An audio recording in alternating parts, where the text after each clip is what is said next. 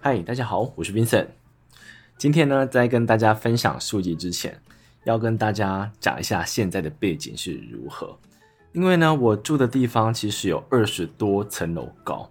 那最近其实发现，哎，怎么会这么多人在施工？就是会一直看到电梯里面的公告。可是我发现最近已经来到了近年来的高峰期，我竟然这边有四层楼，现在都正在施工当中。那过去呢，我在挑录音时间时啊，都会刻意跟他们的施工时间分开，这样子才不会把太多机械的声音录进来。可是我发现他们的公告跟他实际上真的施工的时间不太一致，诶，就是他们说他们只会在平日一到五，那只会在早上的八点到晚上的五点钟左右。可是我最近啊，吃完晚餐回来之后，大概八点了。他们却还在施工，所以这个让我有点惊讶到。可是呢，我也觉得他们工作蛮辛苦的。于是乎，我就决定跟这些噪音共存了，就是不要再去跟他们做抵抗。如果今天你在录音当中听到了很多这些机械的声音呢，或者说施工的声音，还请你见谅。那我们回到这个节目当中的主轴，就是要讲书嘛。今天要分享的这本书，它叫做《食欲科学的秘密：蛋白质之道》。当你今天听到这个书名，或者说你上网找了一下它的书封之后，你第一个想法是什么？这是我很喜欢在书店逛书时第一个问自己的问题。我看到这个书名跟书封时，我第一个想到说：诶，这本书要把很多营养素，或者说把蛋白质讲得非常透彻。让我们对这些营养素跟我们的身体之间的关系搞得非常清楚。可是我后来发现，这本书它主打的，或者说它的核心内容，并不是这个哦，而是这两个作者，一个叫做大卫，另外一个叫做史蒂芬，他们两个人共同研究出一个叫做蛋白质杠杆的东西。那这个东西可以告诉我们，为什么动物们他们都会去渴求将蛋白质吃到一个定值，那其他的东西，例如糖类或者说脂质这些东西，他们就没这么在乎了。其实是从这样子的一个实验跟一个理论开始的，所以我觉得这本书它打破我对过去的饮食的一些概念，这也让我想到了前阵子我分享过一本书，叫做《我们为何吃太多》。那本书的作者也是用他自己的一个。概念来解释，到底我们该怎么去调整，让自己不必挨饿，但是又可以吃到一个比较健康的一个结果。那我们就开始介绍这本书。一刚开始要跟大家讲一下何谓蛋白质理论，这个得用一个蝗虫的实验来当开始。那我先讲一下哦，为什么是蝗虫啊？这还蛮好笑的，因为蝗虫呢可以说是昆虫里面的一个。为了吃，它可以做出很残忍的事情。先说蝗虫啊，它今天荤素不挑，它什么都吃。而且，如果今天有一只蝗虫，它非常的饿，它甚至可能会吃下它同伴的脚跟手。你就可以知道为什么蝗虫会变成了这个实验对象。就是大卫跟史蒂芬想知道，就连蝗虫这么贪吃的人，他们的饮食当中是不是有一些纪律呢？所以。他就把两百只的蝗虫幼虫抓进实验室当中，并且让这边的温度非常适合他们居住，大概为三十二度左右。那大卫跟史蒂芬呢，就要去将他们特地制作出来的食物喂养给这些幼虫们，并且看他们的长大过程啊，他们的食量等等等的。那这些食物其实就是这个实验的重点，所以呢，大卫跟史蒂芬设计出二十五种食物，这二十五种呢，它们的长相跟外观都是一样的，唯一的不同就是它们当中的蛋白质跟碳水化合物的比例是不一样的。你可以想象，有些的食物呢，它就是高蛋白低碳水，那另外呢，可能是五十五十，而有些呢，可能刚好相反，就像是我们生活当中，可能像是鸡胸肉。它的对比可能就是蛋糕，因为蛋糕呢，它是一个低蛋白但是高碳水的；鸡胸肉呢，它刚好是一个高蛋白跟低碳水的，就是用这样子的方式来去组成这些食物，只是它的外观看不出来。大卫跟史蒂芬就是在实验室当中个别的将这些蝗虫放出来，让他们去挑选到底要吃什么食物。那当他们在挑选的时候，其实他们想挑什么都可以，而且可以吃到饱为止。可是今天这只蝗虫吃下去的第一口食物啊，就决定了它在这个实验室当中，它就只能吃到这个食物，往后不能再更改。这是一个比较残忍的一个问题，可是呢，这也是这个实验的重点了。他想看一下，当一个蝗虫今天选择吃低蛋白的食物，直到成虫，那另外一只它今天吃高蛋白的食物，直到成虫时，它们的食量或者说他们的饮食习惯会有哪些不同？后来呢，大概经过几个礼拜之后，非常非常辛苦哦。就是大卫跟史蒂芬在这本书当中是这样讲的，就是。因为你要让他们吃到饱为止，而且你要个别放出来。他们基本上啊，一个人一天就要负责十二个小时在这些蝗虫身上。你可以讲，他们几乎没有休息时间。所以呢，有时候他的朋友们去实验室找他们的时候，他还会请他的朋友帮忙，那他们就可以出去休息一下或者回家一下。当这个实验结束之后，大卫跟史蒂芬将这些。蝗虫饮食的习惯啊，它的分量，还有它挑选的食物，全部都把它放进电脑里面。他想看一下这些蝗虫的结果到底是什么。结果他发现哦，不管今天这只蝗虫它是选择吃低蛋白的，还是它今天选择吃高蛋白的，不管如何啦，它们一整天下来，每一只蝗虫所摄取到的蛋白质总数。都是一样的。对于蝗虫的幼虫来讲，那个总数就是两百一十毫克。这件事情让他有点纳闷，因为呢，你可以想一下哦，如果今天你吃一个低蛋白的食物，可是你所摄取到的蛋白质总量要跟一个他原本挑选高蛋白的蝗虫一样的话，就代表他今天要吃下很多食物。我们可以这样子想象，如果呢，你今天跟你的另外一个朋友跑去这个公园。然后你们的目标是今天要消耗掉四百大卡，那你的朋友今天选择快跑，那他大概跑个四十分钟就可以把四百大卡消化掉了，那他就可以休息。可是你今天选择散步的方式，四百大卡你大概要走个两小时半，这就是蝗虫今天选择低蛋白跟高蛋白的差异啊。低蛋白的呢，就像是散步的人，他需要花用更多的时间去满足，也就代表。他需要吃下更多热量。那相反的哦，今天那些选择高蛋白的，他就是快跑组的，于是乎他很快就可以让他的蛋白质达标。这就是今天的蛋白质杠杆的一切根本。就是一个生物若选择低蛋白食物为主食时，它需要摄取足够多的蛋白质，它就必须吃下更多热量。反观啊，如果他今天以高蛋白的食物为主食时，他只需要吃下一点点食物，那就代表一点点热量就可以满足它的蛋白质所需了。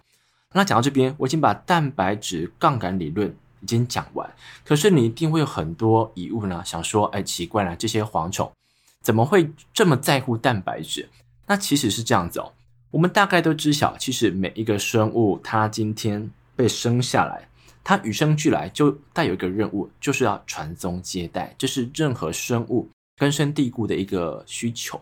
所以今天呢，蛋白质它可以去修复我们的细胞，也可以去修复我们的 DNA，同时它也可以去帮助我们产下更多的卵，也就代表它会提升我们的生殖能力。当今天这样子的营养素可以帮助我们做跟繁衍相关的事情时，我们就会特别在乎它。所以呢，这样子的想法也让这些科学家们开始想：难道只有蝗虫会这样子吗？所以后来呢，这样子的想法被落实到了果蝇身上，也被落实到狒狒身上。他们都发现，不管今天是呃灵长类的，还是今天是其他种类的啊、呃、生物，他们体内都内建了均衡饮食，也就是一定要先让它的蛋白质达到需求。这才是重点。如果今天达不到呢，他就会拼命的吃，吃到够为止。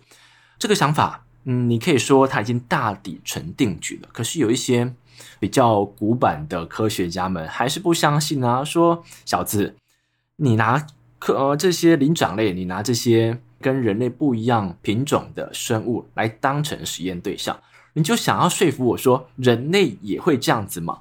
后来呢，这个大卫跟史蒂芬虽然很气愤，可是他总认为，如果今天把一批人关在一个地方去控制他们的饮食的话，那是相当不人道的。可是后来刚好有一个机会，就是他有一个博士的学生去找他们，他说，他们的家乡在阿尔卑斯山上，然后刚好那个周末有一批人要去那边玩，所以呢，他就刚好可以借此机会去看看这些人。那为什么这个地方比较适合？是因为在那个阿尔卑斯山上啊，周围是没有商店的，所以今天你去控制观察他们的饮食时，你是不用担心说他会跑去旁边偷偷买一些小饼干来吃。所以你可以计量下来的，你可以啊观察到的，会比较贴近真实发生的。后来他也发现，其实人类啊也会尽可能的将他的蛋白质所需量拉到足够。即便呢，这会让他吃到更多。讲到这边，结论就是，如果我们今天想要瘦的话，就尽量让自己每天的三餐可以吃下更多蛋白质，算是我把这本书的前半段看完时的一个心得。可是后来呢，他又讲到一个重点哦，就是我们今天如果采取这种比较极端的饮食做法，就例如高蛋白的饮食啊，或者说。坊间很常流传的一个叫做生酮饮食，都是尽可能的让你的食物偏向蛋白质多一点，那淀粉少一点，或者说根本不要吃到淀粉。这种做法有一个绝对性的缺点，就是我们嗯内心当中对碳水化合物的食欲是无法被满足的。因为虽然你的蛋白质食欲是重点，可是我们还是希望可以吃到比较多元化、比较均衡的饮食。这样子的需求，它就会让我们啊，今天如果你在进行生酮饮食的控制的话，我们可能就会经过到面包店时，你看着面包就一直流口水，你就一直啊、无法去忍住心中那个冲动，就对了。这是我非常有感觉的，因为在前几年呢，我就因为工作变胖了，完全没有这个任何借口，反正就是管不住嘴巴，吃的太多就对了。后来呢，我就上网找了一下，到底有什么方式可以让自己可以瘦一点嘛？不然再胖下去就完蛋了这样子。后来呢，这些网络上的一些资讯告诉我说，你可以先从淀粉控制做起。所以那时候呢，我就尽量不要在三餐当中吃到就淀粉的东西，可能面包拿掉啊，然后啊饭不要吃太多，面水不要碰之类等等的。我觉得这样子的做法的确在前两周发挥了一个。非常显著的效果，体重可以下个一两公斤没问题。可是这样子的做法，其实我受不住诶，就是哈，我大概过两个礼拜之后，只要看到任何的面食、面包这些东西，我就会好想吃哦。我会用很多意志力去抵抗这种冲动。后来呢，我就放弃了这样子的饮食。所以现在，呃呃，对，就是。中间这个经历过的过程让我很知晓，其实如果我们今天一直不让自己去吃碳水化合物时，我们心中是有某种食欲是不能被满足的。你今天再怎么吃东西，你都是很想再去吃那个面包就对了。那这样子的想法呢？当然啊，如果你今天意志力特别好，或者说你今天特别有动力让自己。透过高蛋白或者说生酮饮食，让自己的身体非常强壮，我觉得你是可以撑得住的。但是我撑不住，哈，所以呢，我到最后就跟蛋糕，或者说我对蛋糕臣服了，就是吃很多淀粉，让自己满足食欲。这样子的结果呢，我们就可以讲到书中其实告诉我们，我们应该以一个均衡饮食，但是稍微去计量一下自己的蛋白质的摄取量，这才是一个长久之计。所以在这边。要经历过几个阶段，来让大家明白到底怎么知道我要吃多少的蛋白质才足够呢？第一件事情，我们可以上网搜寻一下，就所谓的哈里斯本尼迪克特公式。你搜寻之后，你会找到几个网站，你只要输入你的身高体重，输入你的年纪，还有每周的运动次数之后，你就会得到一个数字，就是一个大卡。我自己得到两千五百多大卡了。那这样子的一个网站呢，我会贴一两个放在资讯栏位。如果你刚好没有时间可以去寻找的话，你点击就可以用到了。算出来之后，这个大卡数就是我们的身体一整天下来会帮我们消耗掉的。那当我们今天如果所摄取的热量跟这个消耗量是一样的时候，我们就不会再变胖。所以照理来讲，这是一个最适合的摄取量。于是乎呢，我们就拿着这个摄取量往下一关前进。下一关呢，我们需要做到什么事情？下一关，我需要先告诉你，每个年纪其实有比较建议的蛋白质摄取量。如果你今天非常非常的令人羡慕，只有十八到二十九岁，那你的蛋白质比例为百分之十八。那如果你今天是三十到三十九岁，你就是百分之十七。那如果是四十到六十五岁是百分之十五，超过六十五岁以上的为百分之二十。那为什么六十五岁以上是百分之二十呢？主要是因为啊，我们在老了之后，蛋白质流失的速度会比较快，所以呢，你需要透过饮食的方式让自己快速补充蛋白质。在我提供给你这些比例之后，你就把刚才算出来的大卡数乘以这个比例，你就可以获得一个大概几百吧。这个几百呢，要再除以四。为什么除以四？因为一公克的蛋白质约占有了四大卡，所以除以四之后，你就会得到一个你一整天当中需要摄取到的蛋白质总量。我的数字是一零九点二二五，我就把它看作是一一零，这就是我今天需要满足的蛋白质食欲。那我们该怎么满足呢？书上给了一个。蛮轻松可以达成的做法。首先呢、如果你今天愿意吃肉，就是你是一个可以接受荤食的人，那么你就可以放很多鸡肉，可以放很多鱼肉，或者说放很多呃牛肉在餐桌上。这些东西最少最少都有二十 percent 以上的蛋白质，也就是说。如果你今天在午餐时吃了一个一百公克的鸡胸肉，这个鸡胸肉最少应该会有三十 percent 的蛋白质吧？所以你吃下这一块的鸡胸肉，你就补足了三十公克的蛋白质，诶，这大概是三分之一左右的每日所需量。所以你只要在其他食物当中再获取到其啊其他的份额，你一整天当中很容易就可以满足这个蛋白质食欲的。可是如果你今天啊对于肉类是不能接受的，那你就可以透过豆类，第一个推荐的呢是鹰嘴豆。我不太知道大家对鹰嘴豆是否熟悉，或者说是否吃过。在台湾或者说在东方国家，有些人比较喜欢把它叫做雪莲子。这样子的豆类呢，它所包含的蛋白质非常的充分。那如果这个豆子你不喜欢吃，你可以选择吃皇帝豆。皇帝豆它的蛋白质比例其实没有这么的高，可是它可以提供很多很珍贵的维生素。那除了豆类之外，你也可以喝豆浆，豆浆所包含的蛋白质比例也是还不错啦。那讲完豆类之后呢，如果你发现你自己诶都没有感觉，都不想吃，那你就吃鸡蛋吧。一颗鸡蛋呢有七公克的那个蛋白质。所以一整天下来吃个两颗三颗，它其实对于蛋白质食欲来讲是还蛮补的。那除了鸡蛋之外，其实任何的蔬菜当中都会有部分的蛋白质，只是它的比例可能无法到这么高。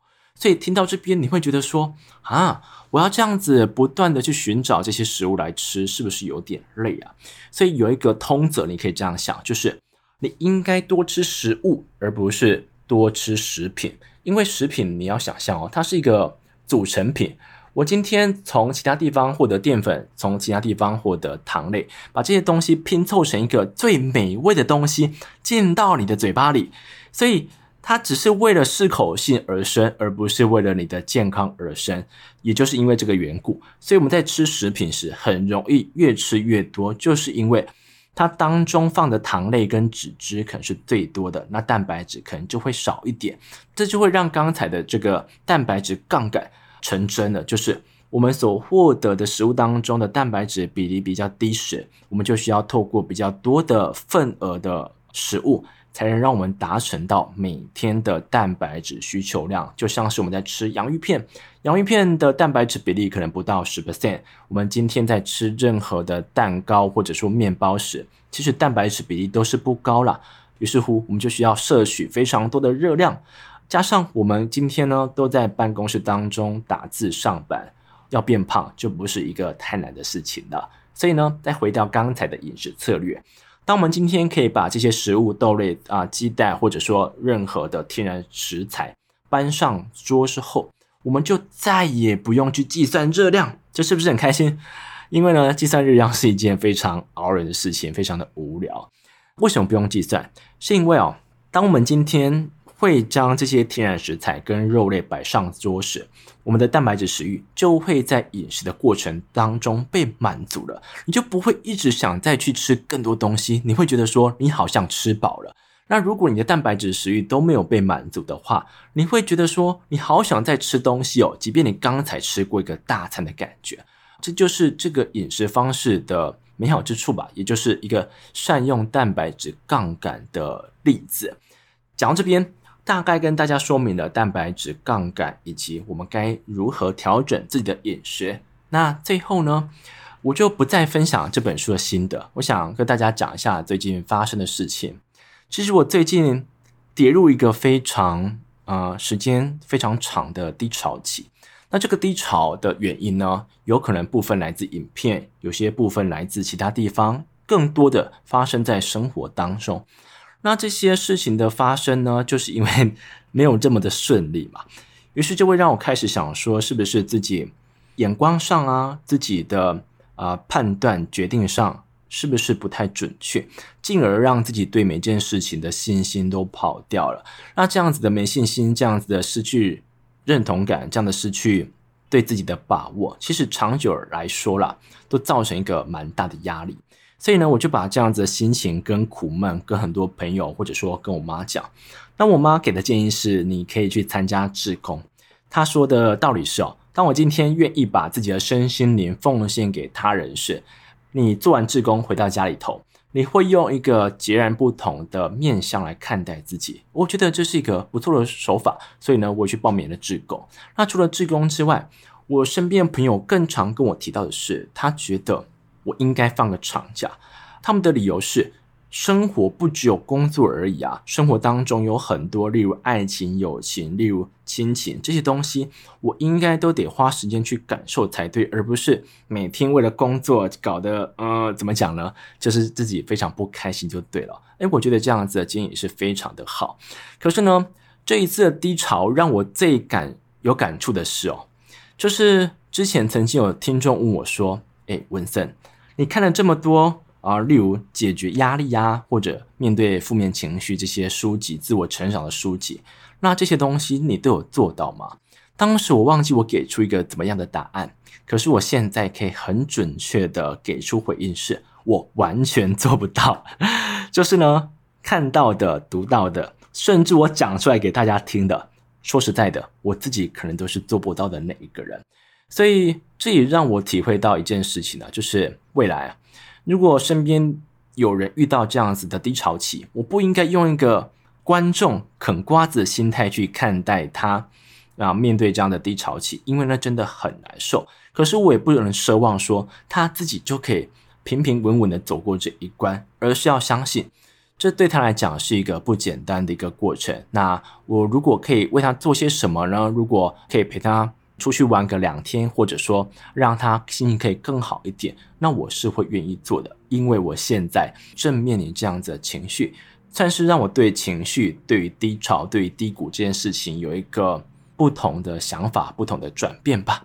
那关于今天的分享呢，就到这边，谢谢你们。